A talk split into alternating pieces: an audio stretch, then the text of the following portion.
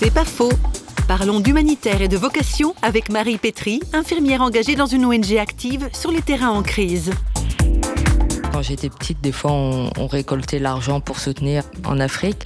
Et je m'étais dit une fois, mais qu'est-ce qu'on peut faire d'autre que de donner de l'argent? Puis c'était, ah ben, pourquoi pas y aller? C'est vrai que je suis infirmière, donc peut-être aussi déjà à l'origine, si j'ai choisi ce travail, c'était pour pouvoir aider l'autre. Parce que euh, je crois que Dieu aussi nous donne certaines capacités. On sait ou pas que ça vient de Dieu.